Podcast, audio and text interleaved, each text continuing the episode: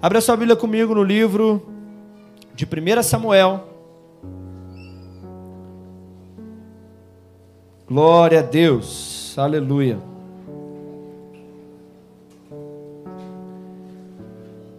Aleluia. Quem estava aí na quarta-feira da glória a Deus?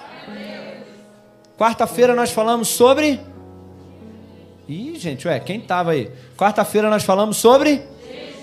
Amém. Vocês saíram animados para jejuar? Amém. Tá sendo bênção esse jejum? Tem gente rindo para mim aí. Amém, gente. Mas hoje eu quero falar sobre outro assunto. Se você está anotando aí, se você tem um papel, uma caneta, ou mesmo no celular, se você quiser anotar, eu quero falar hoje sobre oração, resposta e adoração. Eu quero falar sobre a importância. Querido, eu acredito no meu coração, com toda certeza, eu acredito que essa palavra, porque é a palavra de Deus, essa palavra vai te ensinar muito nessa noite. Eu não sei qual a situação que você está vivendo. Eu sei que tem pessoas aqui que estão vivendo situações muito difíceis. Situações que você vai se identificar muito com essa pessoa aqui, com essa personagem que é uma mulher. E eu sei que as mulheres aqui vão se identificar, mas a palavra não é só para as mulheres, é para os homens também.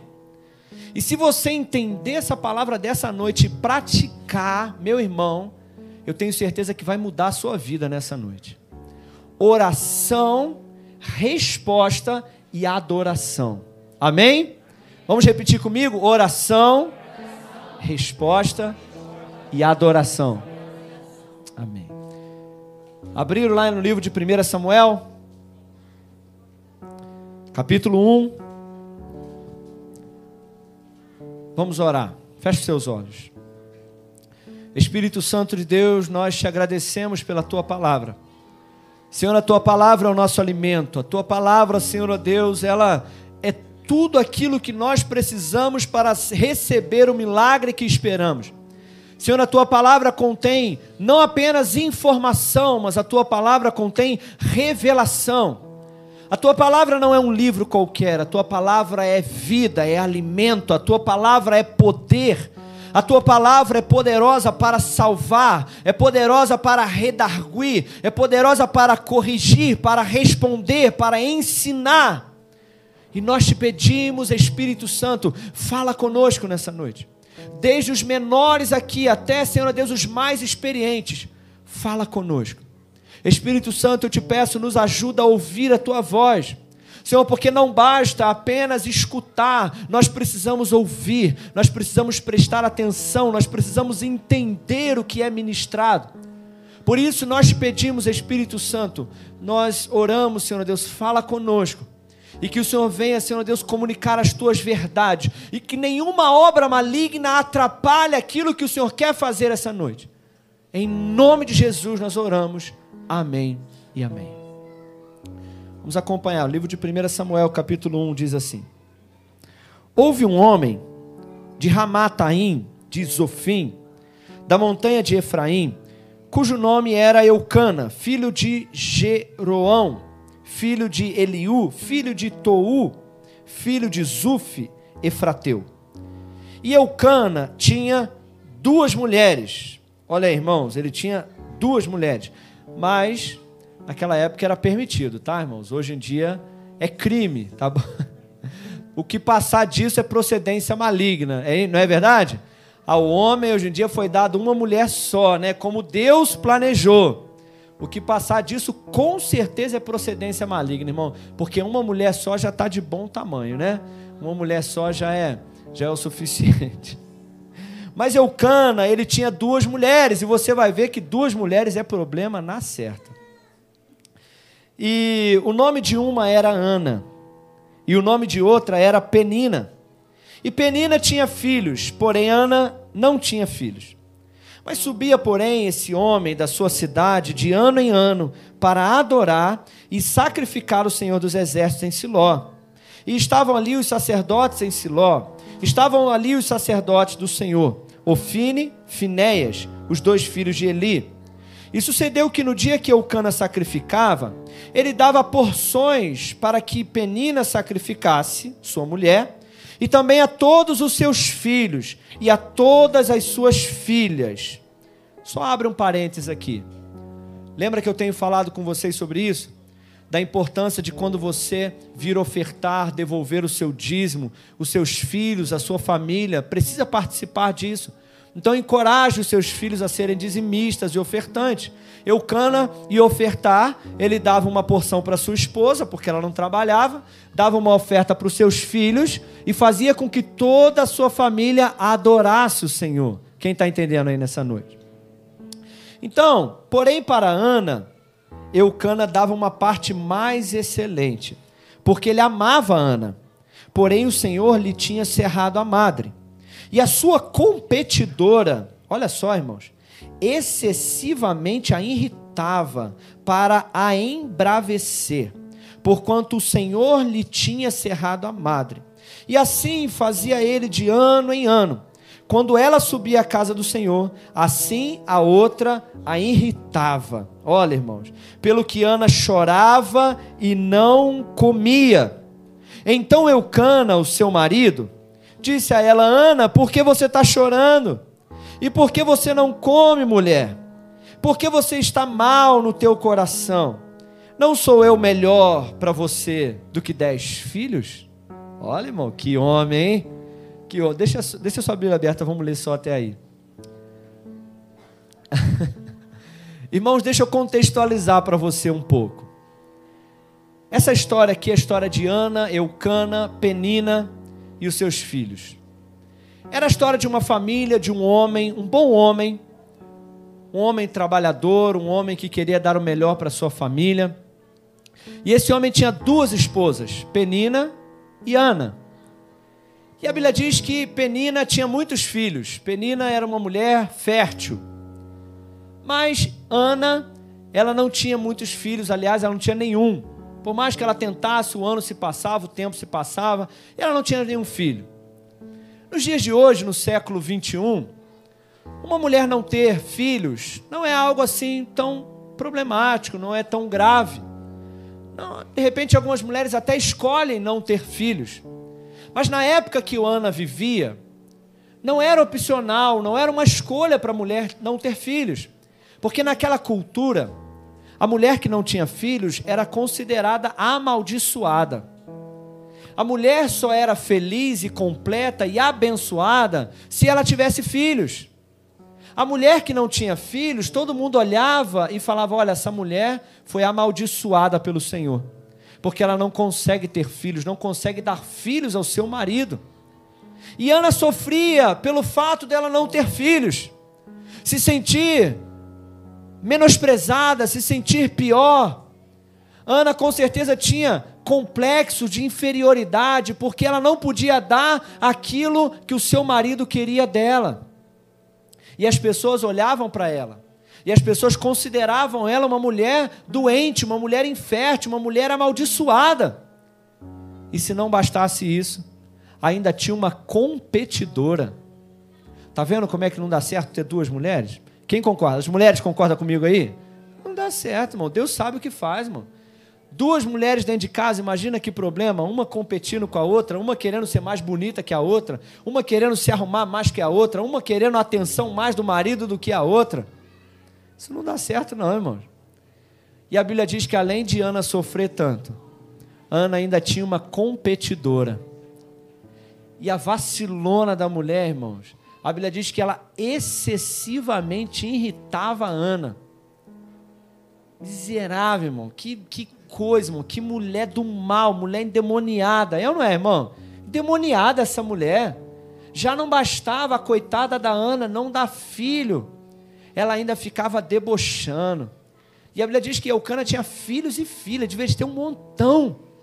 E ela ficava ali debochando, debochando, irritando. Imagina você, minha irmã. Imagina você, você está passando por uma situação difícil. Você está passando por uma situação em que você está se sentindo envergonhada. Você está se passando por uma situação onde você está mal, onde você está deprimida, onde você se sente menosprezada, e para ajudar, ainda tem alguém ali que fica te irritando, que fica te humilhando. Quantas de vocês aguentariam isso por muito tempo? Quantas de vocês aguentariam a humilhação interna e externa? Quantas de vocês aguentariam caladas a humilhação de uma mulher constantemente, diariamente, te humilhando, te humilhando, te irritando? Olha, eu conheço algumas mulheres aí que já teriam virado no giraia. Eu conheço algumas mulheres aí que já teriam chutado o pau da barraca, né? Como diz assim, né? Rodada baiana. Mas irmãos, a Bíblia diz que Ana, ela subia ao templo. E a Bíblia diz que ela ficava tão triste, o seu coração tão amargurado, que ela não comia. Podemos dizer que de repente era um processo depressivo. Era um processo de depressão, porque, irmãos, eu não sei se você já passou por isso. Alguém já passou aqui por isso, por uma tristeza tão grande que você perde a fome? Você já passou por uma situação de humilhação, uma situação de angústia, uma situação de, de uma situação tão ruim que você não tem fome, que o seu semblante muda, você não consegue sorrir, você não consegue se alimentar. E por mais, querido, que Ana, ela tinha o amor do seu marido, ainda faltava algo dentro dela. E de repente você está aqui nessa noite e você tem sentido por tanto tempo uma tristeza, uma angústia tão grande. E, e Eucana, ele chega assim, Eucana, irmãos, ele fala para ela assim: Por que você está triste, mulher? Não sou eu melhor do que dez filhos? Que homem, irmão, que, que moral que esse cara tinha? Que autoestima que ele tinha. Quem concorda comigo? É ou não é, mulheres? Que autoestima, hein? Hum, meu Deus, hein? Assim, mulher, o que, que você quer mais além de mim? Eu sou tudo que você precisa. Aí, Carla, olha aí. que mais que você precisa além de mim, Carla? Eu sou tudo que você precisa. Melhor do que um castelo que eu te prometi um dia quando eu casei com você. Eucana era assim, irmão, se achava. Mas, irmãos, Ana tinha tudo o que ela precisava, mas ainda faltava alguma coisa dentro dela. E de repente é você nessa noite aqui, de repente você que está ouvindo essa palavra nessa noite. Você olha, você fala, irmãos, às vezes a gente fala sobre depressão. E o processo depressivo, o processo das pessoas que estão aí, é exatamente esse. As pessoas que estão sofrendo angústia, é exatamente esse, porque elas olham e falam: sim, eu tenho uma casa, sim, de repente eu tenho isso, sim, eu tenho aquilo, eu tenho, mas eu não consigo, algo dentro de mim está faltando. Eu sinto uma angústia tão grande dentro de mim que o meu marido não consegue entender a angústia que eu sinto dentro de mim. As pessoas não conseguem entender a minha angústia. Mas, querido, eu quero compartilhar com você nessa noite. A primeira coisa que Ana fez, está lá em 1 Samuel, no capítulo 1, no verso 9. Porque, irmãos, a tristeza por si só, ela não vai mudar em nada a tua vida. Escuta isso que eu estou te falando nessa noite. Presta muita atenção na tua vida. Presta muita atenção no que eu vou te falar agora. Se você está vivendo uma angústia, se você está vivendo a tristeza, se você está passando por esse momento igual Ana, eu quero te dizer nessa noite que se você não se levantar e não fizer algo com a angústia que você está sentindo, nada vai mudar na tua vida. Mas existe uma coisa que você pode fazer. A Bíblia diz no verso 9: diz assim: Então Ana se levantou. Diga assim comigo: Ana, Ana. Se, levantou. se levantou. Se ela levantou é porque ela estava caída, sentada, deitada, prostrada.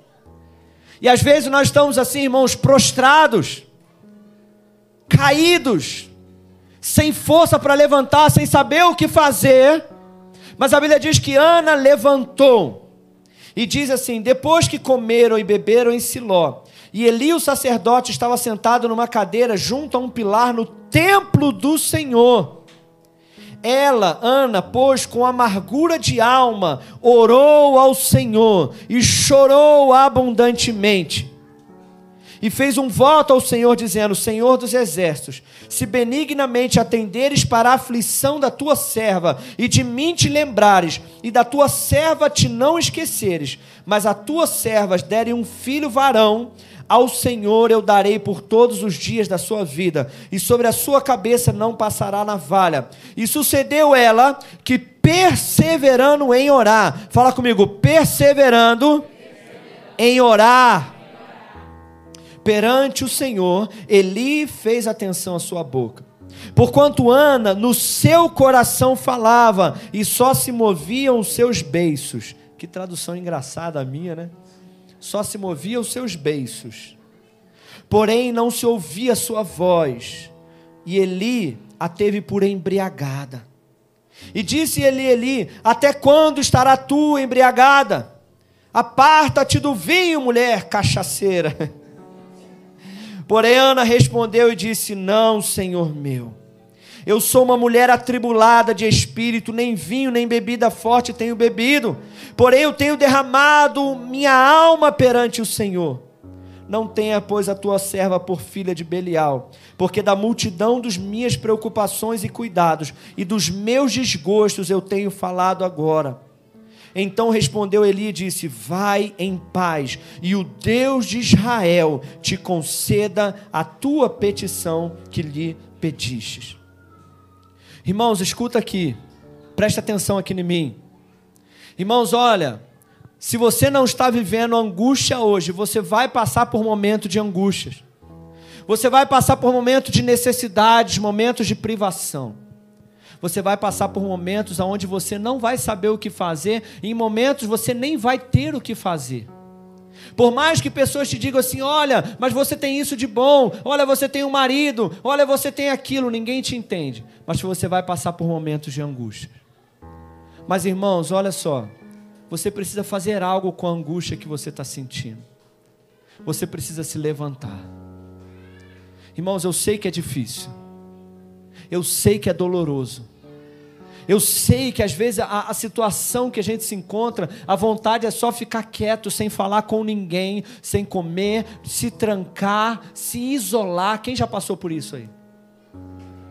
A vontade é se isolar, a vontade é não ir para a igreja. Alguém aqui já passou por uma angústia que não sentiu vontade de ir para a igreja? Por favor, irmão, eu também. A vontade é não ir para o templo, a vontade é não adorar, a vontade é não orar. Mas, irmãos, a Bíblia diz que Ana, no meio da sua angústia, ela se levantou. E a Bíblia diz que ela foi ao templo, ela foi ao culto, ela foi à igreja. E quando chegou na igreja, irmãos, ela derramou o seu coração perante o Senhor. Ela ficou ali, ela chorou, ela chorou abundantemente, ela derramou a sua angústia, o seu pranto, a sua dor diante do Senhor. Irmãos, eu quero te dizer nessa noite, minha irmã, meu irmão, você precisa se levantar nessa noite. Você precisa se levantar quando a tristeza vier, quando a angústia vier. Vai para os vai os pés do Senhor, vai para a oração, derrama o teu coração. Quantas pessoas, irmãos, dos dois, um, das duas, uma. Ou a pessoa se fecha e se isola completamente, até do Senhor. Ou a pessoa expõe os seus problemas e as suas necessidades para todo mundo, até nas redes sociais. Eu vou te dizer, meu irmão, se isolar, parar de orar, abandonar a igreja, abandonar o Senhor não vai resolver o teu problema. E expor os teus problemas e a tua angústia para todo mundo e nas redes sociais também não vai resolver a tua angústia. Só vai atrair pena e piedade das pessoas. Mas eu vou te dizer uma coisa nessa noite: quando você derrama o teu coração diante do Senhor, o Senhor age em teu favor. Irmão, nós precisamos vir diante do Senhor, ser intenso. Ei, irmão, Ana, quando chegou diante do Senhor, Ana não chegou, porque olha só, presta atenção, a intensidade da nossa oração depende do tamanho da tua angústia. Eu amo ver pessoas intensas orando e adorando. Porque é como eu vi esses dias, não sei se foi a Mona Lisa que botou, alguém que botou, botou assim que quando você vê alguém adorando intensamente, não julgue ela não, porque você não estava lá quando essa pessoa foi liberta. E quando você vê alguém orando intensamente, não julga, não, irmão. Porque você não sabe a intensidade da dor. Você não sabe a intensidade da angústia. Então eu quero te falar nessa noite, meu irmão, se você quer ver as coisas mudando na sua vida, faça igual Ana. Vai para o joelho, mas não vai com, com meias palavras, não vai dosando mas vai com intensidade, vai com perseverança, derrama a tua angústia, derrama o teu choro. Se você não tiver palavras, Ana não estava falando nada, mas ela estava chorando, angustiada e copiosamente diante do Senhor, a ponto do pastor falar assim: mulher, você está bêbada. Você tomou uma cachaça, não é possível, porque você está chorando tanto, o que está acontecendo? Mas, irmãos, aquela mulher estava derramando o seu coração diante do Senhor. Então, querido, eu quero te dizer nessa noite: a tua angústia precisa te levar à oração. Amém? A tristeza não pode te tirar da oração, pelo contrário, a tristeza tem que te levar para a oração. Irmãos, todas as vezes que eu estou angustiado, eu sei que eu só tenho um caminho: é clamar ao Senhor. Existe uma diferença de oração para clamor, a diferença é a intensidade. Irmãos, quando eu estou angustiado, eu vou clamar, eu vou gritar. Às vezes já me falaram isso. Já me falaram assim: "Ah, é porque você é muito intenso, né? Você é muito, sabe, intenso assim". é porque eu sei, meu amigo, o que tem dentro de mim. Eu sei o quanto que eu preciso do Senhor, eu sei o quanto que eu sou fraco. Eu sei o quanto que eu sou dependente do Senhor. E eu sei o quanto que o diabo quer destruir a minha vida, a minha casa, a minha família, a minha saúde. Eu sei o quanto que o diabo quer me matar. Eu sei o quanto que o diabo quer parar a minha vida, me destruir ali na frente. Então é por isso que quando eu venho aqui, meu amigo, eu clamo, eu oro, eu grito, eu louvo ao Senhor de coração, com intensidade. Porque assim como Ana, eu estou desesperado por um toque do Senhor. Teve um homem na Bíblia que ele era cego. E ele ficou sabendo que Jesus ia passar por ele. Às vezes, irmão, sabe por que a gente não recebe mais de Deus? Porque a gente é muito pouco intenso. Sim ou não? Sim ou não, igreja? A gente quer algo do Senhor, mas a gente. Senhor quiser, em nome de Jesus, amém. Senhor me abençoa, se o Senhor quiser, se for da tua vontade, Senhor. Se não for também, bom, Senhor. Tudo para mim tá bom. Deixa a vida me levar, a vida leva eu. Aí um dia tinha um homem cego. E aquele homem ficou sabendo: Jesus vai passar aqui. E quantas pessoas cegas tinham lá? Mas eles disseram assim: Ah, se Jesus passar aqui, tá bom, ele me cura. Mas aquele homem começou a gritar: Jesus, filho de Davi, me ajuda! tem misericórdia da minha família, da minha casa. Jesus me salva, me cura, alcança a minha casa. Senhor, eu estou desanimado, me ajuda. Aí Jesus ouviu, Jesus falou: É isso que eu estou esperando. Eu estou esperando alguém que esteja intenso, alguém que esteja clamando. Eu não estou esperando alguém que esteja miando. Eu estou esperando alguém que esteja clamando. Porque o Senhor está esperando que a gente o busque de todo o nosso coração.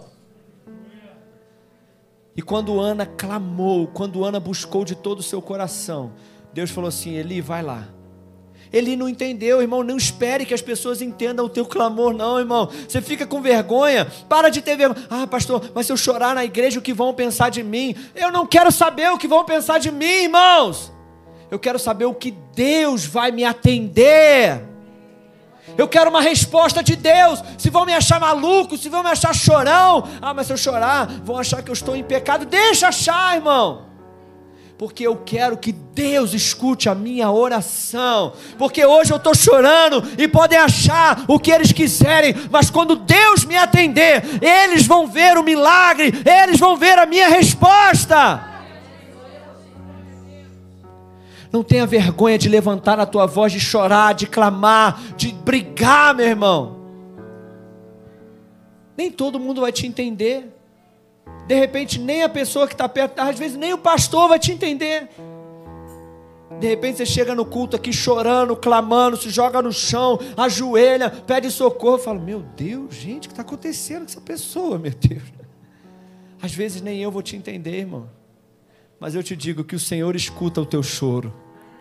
O Senhor escuta o teu clamor, o Senhor escuta a angústia do teu coração, mulher. O Senhor, você pode não estar falando nada, você pode só estar chorando, ou orando em línguas, ou gritando, ou clamando, mas o Senhor conhece a angústia do teu coração e Ele responde a um coração que clama. Fala com essa pessoa que está do seu lado, o Senhor conhece a tua angústia quando você clama. O Senhor deseja pessoas intensas, meu irmão. Intensas na oração. Então, se você quer, querido, que as coisas mudem, seja intenso no clamor. Escuta aqui, olha. Olha a diferença de um para o outro. Eli era o sacerdote, era o pastor. E Eli tinha dois filhos, Ofine e Finéias. Esses dois filhos, eles eram tão ruins, tão pecadores, que a Bíblia diz que esses dois sacerdotes, Ofine e Finéias, filhos de Eli, o sumo sacerdote, eles ofereciam sacrifícios ao Senhor, faziam seu serviço no templo do Senhor e depois iam se prostituir com mulheres na porta do templo. A Bíblia diz que as mulheres se juntavam em bando para se prostituir ali, ó, publicamente com o Fine Finéias. Que coisa nojenta. E Eli, o pai, olha aqui, Sabe o que, que o pai fala? Chama Ofine e Finés e fala assim: Meus filhos, não pode. Está aqui na Bíblia. Ele fala assim: Filhinho, não faz isso, filho. Isso é feio. E a Bíblia diz que eles continuam fazendo até que Deus mata os dois. Aí você vê, por que, que eu estou falando isso? Porque você vê uma mãe desesperada clamando por um filho. E Eli considerando aquela mulher bêbada enquanto o próprio Eli deveria estar do lado dela, clamando, chorando, desesperado, falando: Deus, tira os meus filhos dessa situação, salva os meus filhos, Senhor. Não, Eli estava deixando tudo acontecer. Ei, você que é pai, mãe, ó, presta atenção aqui, ó. Eli deveria estar clamando pelos seus filhos. Ele estava dizendo: Ah, meu filho, não faz isso não, filhinho, é feio. Você que é pai, você que é mãe, Faz igual Ana, vai para vai pro, vai pro joelho, vai clamar pelos teus filhos, pela salvação, pela reconciliação, para que teus filhos temam ao Senhor, para que teus filhos amem ao Senhor, para que teus filhos abandonem o pecado. É o que Eli deveria ter feito e não fez. Mas nós que somos pais devemos fazer isso. E Ana, querido, ela orou, ela clamou. E a Bíblia diz aqui no verso 18: Ana disse assim: Acha a tua serva em teus olhos Assim a mulher se foi no seu caminho e comeu, e o seu semblante já não era triste. E levantaram-se de madrugada, adoraram ao Senhor, voltaram, vieram para casa em Ramá, e Eucana se deitou, conheceu, nem algumas traduções está conheceu, ou Eucana se deitou com Ana, sua mulher, e o Senhor se lembrou dela. No verso 20: E sucedeu que, passando algum tempo, Ana concebeu e teve a luz a um filho, e chamou o seu nome de Samuel, porque dizia ela: Ao Senhor o tenho pedido. Ei, você que precisa de um milagre na sua vida aqui. Assim como Ana clamou e o Senhor respondeu, o Senhor também vai responder a tua oração. O Senhor abre a madre de uma mulher grávida. O Senhor faz milagres impossíveis. O Senhor faz o que é impossível diante do clamor de uma pessoa. Se o Senhor pode fazer uma mãe estéreo dar filhos, o Senhor também pode fazer o milagre que você precisa. Mas tem um detalhe. Olha aqui, Além de oração, além de oração, Ana teve uma resposta. Toda oração tem uma resposta. Olha aqui, diga assim comigo: toda oração tem duas respostas: a de Deus e a minha. Sempre que você orar, escuta o que eu vou te falar agora: não há oração ou clamor sem resposta. Toda oração vai ter resposta. Porém, você tem que estar atento, porque nem sempre a resposta vai vir do jeito que você espera. Às vezes a resposta que você precisa está na pessoa que você menos espera. Essa semana, deixa eu te contar uma coisa. Essa semana eu estava conversando com uma pessoa e essa pessoa estava muito angustiada. Essa pessoa estava muito, muito, muito angustiada. E a pessoa falou uma coisa interessante para mim. A pessoa falou para mim assim: Olha, eu não sei o que fazer. Por mim, eu não faria isso. Mas porque você está falando, eu vou seguir o teu conselho. Sabe o que isso nos mostra? Que às vezes Deus, às vezes Deus vai te responder diretamente. Deus vai te falar direto contigo. Mas às vezes, Deus vai enviar alguém para falar contigo. Às vezes, olha aqui agora, olha, presta muita atenção nisso. Às vezes Deus vai te dar uma resposta que você nem vai gostar. Às vezes Deus vai falar o que você não quer ouvir. Quem sabe? Às vezes você vem para o culto e você vem com um problema e Deus usa o pastor e o pastor fala uma coisa que você não gosta de ouvir. Às vezes o pastor fala algo que não é o que você quer ouvir, que confronta. E não foi o caso de Ana? Ana estava chorando, olha aqui, irmãos, Ana chorando. E o pastor dela, naquele dia no culto, falou assim: mulher, você está bêbada. O que, que seria que você faria se o pastor falasse isso contigo? Se você estivesse orando, clamando, chorando ao Senhor, e o pastor falou assim: Cara, não é possível, Michelle deve estar bêbada. E ela com uma angústia, com um problema terrível. E o pastor vai e fala uma coisa para ela assim que, que, sabe, que fere. Se Ana fosse algumas mulheres de hoje em dia, Ana teria respondido ele, teria ou não teria, irmão? Teria falado, bêbada. Que bêbado o quê? Você que é um velho maluco. Não tem respeito, eu vou embora dessa igreja. Porque eu vim aqui para receber uma palavra de Deus. E o pastor vem fala isso para mim. Mas Ana disse assim: Não, Senhor. Não seja assim com a tua serva. A tua serva está apenas angustiada. Aí, querido, aquela resposta dela trouxe o favor do Senhor. E o profeta disse assim: Vai, e o teu milagre vai acontecer. Que o Senhor te abençoe. Essa foi a resposta de Deus para ela. Irmãos, olha, às vezes você vem no culto. Eu nunca fiz isso, mas às vezes eu penso que se eu chegar no final do culto e, e fizer uma pesquisa no meio da igreja assim, e perguntar qual foi a palavra pregada hoje. O que, que você ouviu hoje? O que, que você recebeu hoje? Às vezes eu penso que algumas pessoas vão falar assim: é verdade, eu estava tão distraído pensando nos meus problemas que eu nem prestei atenção na palavra.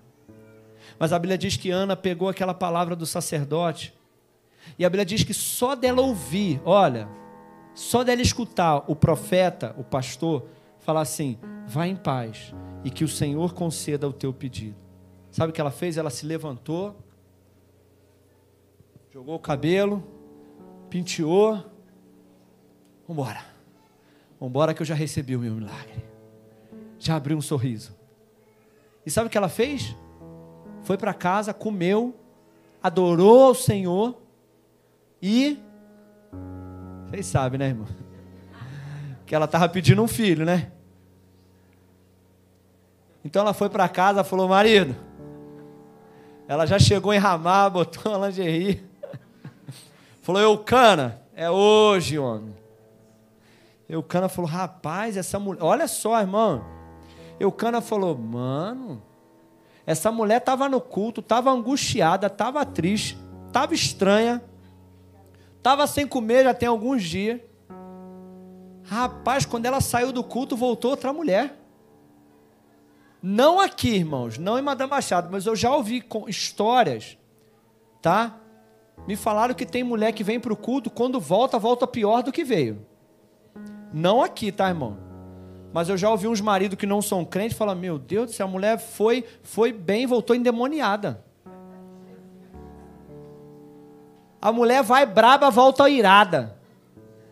A mulher briga com o marido em casa, tá com um problema em casa, aí vem para a igreja, aí ora: Senhor, salva o meu marido, aquela praga.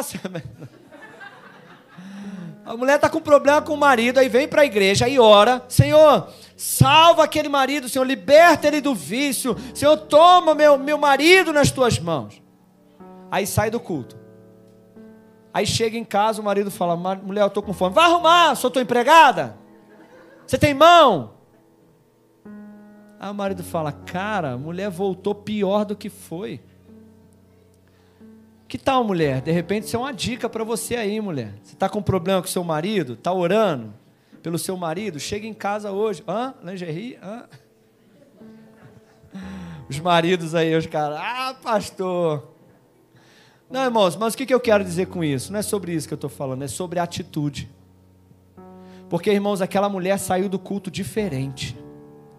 Tem gente que vem para a igreja com um problema clama, recebe uma palavra e sai do culto, mas o semblante não, é, não, não, não mudou, a alegria não mudou. Por quê? Porque a fé não entrou.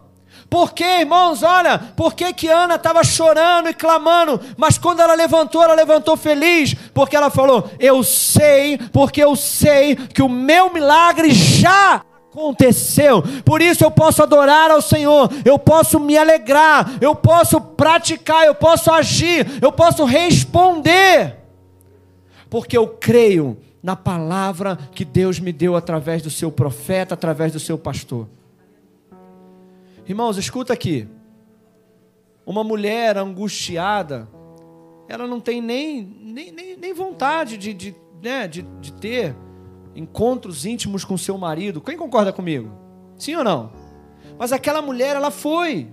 Por quê? Porque ela sabia que ela já tinha recebido o milagre. Ela falou: Eucana, eu já recebi. Então, que tal, meu irmão, se você sair daqui hoje crendo no teu milagre? Que tal se você que entrou aqui angustiado já começar a dar uma resposta para Deus e falar: Senhor, eu já posso sorrir novamente. Senhor, eu já posso tratar o meu marido de uma forma adequada, dar uma resposta de acordo com o clamor que eu tenho feito. Eu já posso tratar o meu filho, a minha filha de forma diferente. Eu já posso tratar a minha esposa de forma diferente. Eu já posso chegar no trabalho amanhã de forma diferente. Eu já posso acordar diferente. Porque eu vou dar uma resposta, uma ação. Porque toda oração precisa de uma ação para que gere um milagre. Se Ana não tivesse se deitado com seu marido, Samuel nunca tinha nascido. Se você não mudar aqui, depois de orar, o seu milagre nunca vai acontecer. Fala com o seu irmão que está do seu lado, fala assim: o seu milagre precisa da ação depois da oração. Primeiro clama e depois age. Quem está entendendo aí nessa noite? E por último, querido, para nós encerrarmos. Em 1 Samuel, no capítulo 1 ainda, no verso no verso 24, diz assim: E havendo desmamado, levou consigo com três bezerros e uma éfa de farinha e um odre de vinho, e o trouxe à casa do Senhor a Siló. E era o menino ainda muito criança. Eles degolaram o bezerro e assim trouxeram o menino a Eli, e disse ela: Ah, meu senhor, vive a tua alma, meu senhor. Eu sou aquela mulher que esteve contigo para orar ao Senhor. Por esse menino orava eu. E o Senhor me concedeu a minha petição que eu lhe tinha pedido, pelo que também ao Senhor eu o entreguei por todos os dias da vida que ele viver, pois ao Senhor tenho pedido, e ele adorou ao Senhor. Eu quero declarar sobre você nessa noite aqui que você vai voltar diante do Senhor também. E você vai dizer: Ei, eu sou aquela mulher, eu sou aquele homem que estava orando, eu estava orando. Ei, lembra de mim? Eu sou aquela pessoa que estava angustiada. Ei, levanta a tua mão aí e recebe nessa noite, meu irmão. Você vai voltar e vai dizer: Ei, eu sou aquela pessoa que naquele dia estava angustiado, eu estava clamando, eu estava orando, mas eu vim aqui diante do Senhor, porque o Senhor me concedeu o meu pedido. O Senhor me concedeu aquilo que eu estava orando, e eu declaro isso sobre a tua vida: o Senhor vai te conceder aquilo que você tem buscado. Mas tem um detalhe que eu quero terminar aqui te dizendo: oração, resposta e adoração. Tem uma coisa sobre Ana que você não pode esquecer. Ana recebeu o seu milagre, mas ela voltou para agradecer. Ana recebeu o seu milagre. Agora, olha, o milagre dela não impediu ela de se comprometer com o Senhor. O milagre dela não impediu ela de entregar ao Senhor aquilo que ela tinha recebido. Por que, que eu estou falando isso, meu irmão? Sabe por quê?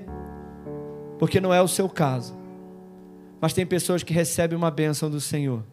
E a bênção se torna o empecilho. Quantas pessoas oram, Senhor, eu quero um carro, Senhor, eu preciso de um carro, Senhor, me abençoa com um carro. Aí Deus dá um carro. Aí a pessoa não vem mais no culto. Por quê? Não, porque eu estou agora passeando, eu estou agora, né, no, eu vou fazer isso, né, na hora do culto eu vou para lá, eu vou para cá, eu vou para a praia. Não é pecado ir para a praia não, tá, irmão? Não é, pelo amor de Deus. A gente super apoia a gente ir para a praia. Mas desde que isso não impeça você. Ah, eu recebi uma casa do Senhor, eu queria tanto uma casa. Por que, você não tem vindo ao culto? Ah, porque eu chego em casa, meu amigo, eu boto boto o pé para cima, ligo na Netflix, me dá um desânimo, uma preguiça. Ah, eu queria um marido, pastor. Tenho orado por um marido. Aí Deus dá um marido.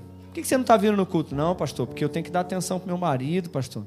Porque né, é o único dia, porque é o dia que a gente tem o domingo, né? É o dia que a gente tem para sair, para passear, para namorar. Ah, eu queria um filho. Aí Deus dá um filho. Não, pastor, não posso porque o filho é isso, porque o filho é aquilo, porque o filho me impede, porque a criança. Irmãos, olha.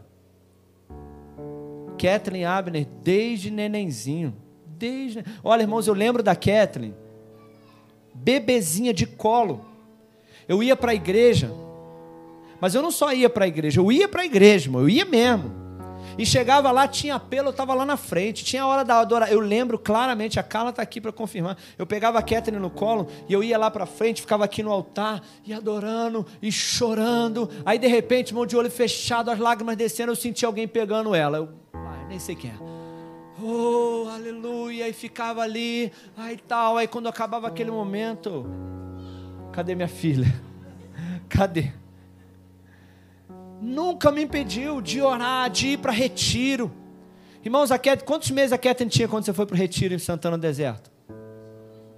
Dois meses a Catherine tinha. Quando a Carla foi para o retiro em Santana do Deserto. Nunca impediu a gente. Congresso, foi com Abner para o congresso lá em Vitória. Abner com seis meses. Então, irmãos, ah, não vou porque tadinho, tem que levantar cedo. Ah, tadinho. Não, irmãos, os nossos filhos precisam ser igual os filhos de Eucana, precisa vir para a igreja. Ah, tá cansado. Irmão, tá, para com isso, irmão. Arrasta as crianças para a igreja, traz contigo. Não deixa que o teu emprego, quantas pessoas, pastor, eu estou angustiado, eu estou clamando por um emprego, irmãos, eu declaro sobre a tua vida, o Senhor vai te abençoar financeiramente, o Senhor vai abrir uma porta de emprego, mas pelo amor de Deus, não deixa que o emprego, a bênção, seja um empecilho, pastor, ah, não estou vindo mais por causa do emprego, irmão, você pediu um emprego, Deus te deu um emprego, agora o emprego te impede de servir a Deus. Ana pegou e falou: Senhor, está aqui aquilo pelo qual eu estava clamando mas aquilo que eu recebi, eu entrego ao Senhor agora. Então, irmãos, que a tua família, teu marido, tua esposa, tua família, teus filhos, teu salário, tua casa. Deixa eu te perguntar uma coisa aqui. Tua casa está disponível para o reino também ou não? Será que tem algumas pessoas aqui que a casa também, ou a casa já é outra coisa à parte? A casa não está disponível. Sabe por quê? Porque o Senhor, olha aqui, Júnior. O Senhor Jesus um dia disse assim: Prepara que hoje a gente vai jantar na casa de alguém. Na casa de quem? Mateus, é na tua mesmo. Aí o Senhor disse assim: Ô, como é que é o nome dele? Zaqueu, hoje eu vou na tua casa, mas eu não vou sozinho, não. A gente vai encher aquela casa de pecador. Mateus, vamos encher aquela casa de pecador que está precisando de salvação. Mateus falou: Senhor, a minha vida, o meu dinheiro, a minha casa é tudo teu. Se eu quiser encher essa casa aqui de, de pecador para fazer desse lugar um lugar de salvação, é tudo teu. Tem alguém aqui assim também? Tem alguém aqui que a sua casa pode ser um lar de salvação também? Jesus pode contar com a tua casa também, irmão? Olha lá, irmão. Olha lá. Olha lá que a gente vai fazer lar de salvação aqui na igreja, hein? A gente vai fazer GC aqui lá na tua casa, hein? Jesus vai encher tua casa de pecador. Topa? Mas não vai entrar gente bonitinha só não, hein? Vai entrar pecador. E se uma prostituta entrar na tua casa também? Porque uma prostituta foi salva na casa de quem? De quem? Quem era? Quem lembra aí? Foi Zaqueu mesmo? Publicano? Fariseu? Hã? Sei lá. Mas ele falou assim: olha o que ele falou. Jesus, vem para minha casa. Aí Jesus veio, encheu a casa de prostituta, de pecador, de todo mundo. Aí Jesus salvou uma prostituta lá dentro. Jesus pode usar a tua casa para salvar pecadores também, irmão? Amém. Glória a Deus por isso. Filmou aí, tirou foto de quem falou amém? eu sei que pode, irmãos, eu sei que pode. Olha, se prepara, porque nós vamos, nós vamos salvar esse bairro aqui. Se prepara, porque nós vamos levar Jesus para esse bairro, nós vamos fazer lar de salvação nessas casas aqui. Nós vamos fazer, irmãos, olha, casas de paz, nós vamos encher esse bairro de casa de paz. Nós vamos fazer tanto batismo nesse bairro aqui que você vai ficar maluco, irmão. Nós vamos quebrar tudo aqui, vai incomodar demais, vai ficar incômodo, vai ser ruim, porque vai tirar a gente da nossa zona de conforto. Mas é para isso que Jesus trouxe a gente mesmo. Então, irmãos, aquilo que a gente tem é para o Senhor mesmo. O milagre que a gente receber é para o Senhor mesmo. Amém? Então, deixa eu te lembrar aqui. Pega a tua angústia, pega a tua tristeza, pega a tua decepção e leva diante do Senhor. Vai para o templo Está triste? Vem para a igreja. Se é dia de culto, vem para a igreja. Vem clamar aqui com a gente. Aí é bom que tem um clamando aqui, tem outro clamando ali, tem outro chorando aqui, tem outro gritando ali, ninguém. Vai para o clamor, vai orar. E o Senhor vai te dar uma resposta. Você pega essa resposta e age. Ação. Comece a agir em cima daquilo que Deus tem falado contigo. E por último, quando você receber um milagre, faz como Ana. Vem adorar o Senhor, vem agradecer. Faz com que tudo aquilo que Deus tem te dado sirva para o reino, para, para que o Senhor te abençoe. Amém? Se coloca de pé no seu lugar. Aleluia. Oração, resposta à adoração. Feche os teus olhos aí onde você está. Eu quero orar por você. Eu quero orar por você. Feche seus olhos. Irmãos, de repente você entrou aqui nessa noite, você foi convidado por alguém. Ou de repente você é membro dessa igreja, você é um filho, uma filha, e você está passando por um momento da sua vida. Tem pessoas que eu conheço aqui que possivelmente estão passando o pior momento de toda a sua vida. Mas, irmãos, a palavra que o Senhor está te dando nessa noite, o Senhor está usando a minha vida nessa noite para te dizer: Filha, eu tenho escutado a tua angústia e o teu clamor. A Bíblia diz que Ana perseverou em oração. E eu quero te dizer nessa noite: persevere em oração. Persevera. Continua clamando, continua chorando, continua derramando o teu coração, a tua lágrima diante do Senhor e o Senhor vai te responder. Ele vai falar contigo no teu quarto, ele vai falar contigo em sonhos, ele vai usar um pastor, um profeta, vai usar até um irmão para te dar uma palavra. E quando ele te responder, creia, meu irmão, muda o teu semblante. Já creia, já, já muda. Creia na palavra do Senhor. Comece a agir de acordo com a palavra que você recebeu. E quando esse milagre se concretizar, volta para adorar ao Senhor, volta para entregar o teu milagre. Fala, Senhor, aqui está o meu milagre. E eu quero servir ao Senhor com o milagre que o Senhor me deu. Aleluia. O Senhor me deu uma cura e eu quero que essa cura sirva ao Senhor. O Senhor me deu um carro, uma casa, o Senhor me deu um emprego, o Senhor me deu um marido, o Senhor me deu uma família, e eu quero que tudo isso sirva ao Senhor. Eu entrego ao Senhor no teu altar. Coloca a mão no teu coração. Senhor, eu te peço agora. Senhor, essa mulher angustiada, esse homem atribulado, Senhor, esse coração aflito, que tem perdido até a vontade de comer. Senhor, mas ele chegou aqui no templo, assim como Ana chegou também. Senhor, eu oro para que o Senhor, ó Deus, ouça a angústia do seu coração. E que nessa noite essa palavra seja uma resposta para essa mulher. Que essa noite essa palavra seja uma resposta para esse homem. E que ele creia, e se posicione, e haja, e mude o seu semblante Senhor, e que o Senhor venha fazer como Ana, que Ana disse: Aqui está o meu milagre. Que o Senhor venha abençoar essa igreja e fazer milagres extraordinários. Aquilo que é impossível, que o Senhor venha fazer e operar milagres na família, na saúde, nos filhos, no marido, na esposa. Senhor Deus, no coração, nos sentimentos. Faz esse milagre, Senhor. E nós vamos voltar e te adorar e reconhecer que foi o Senhor que fez em nome de Jesus. Continua com a mão no teu coração.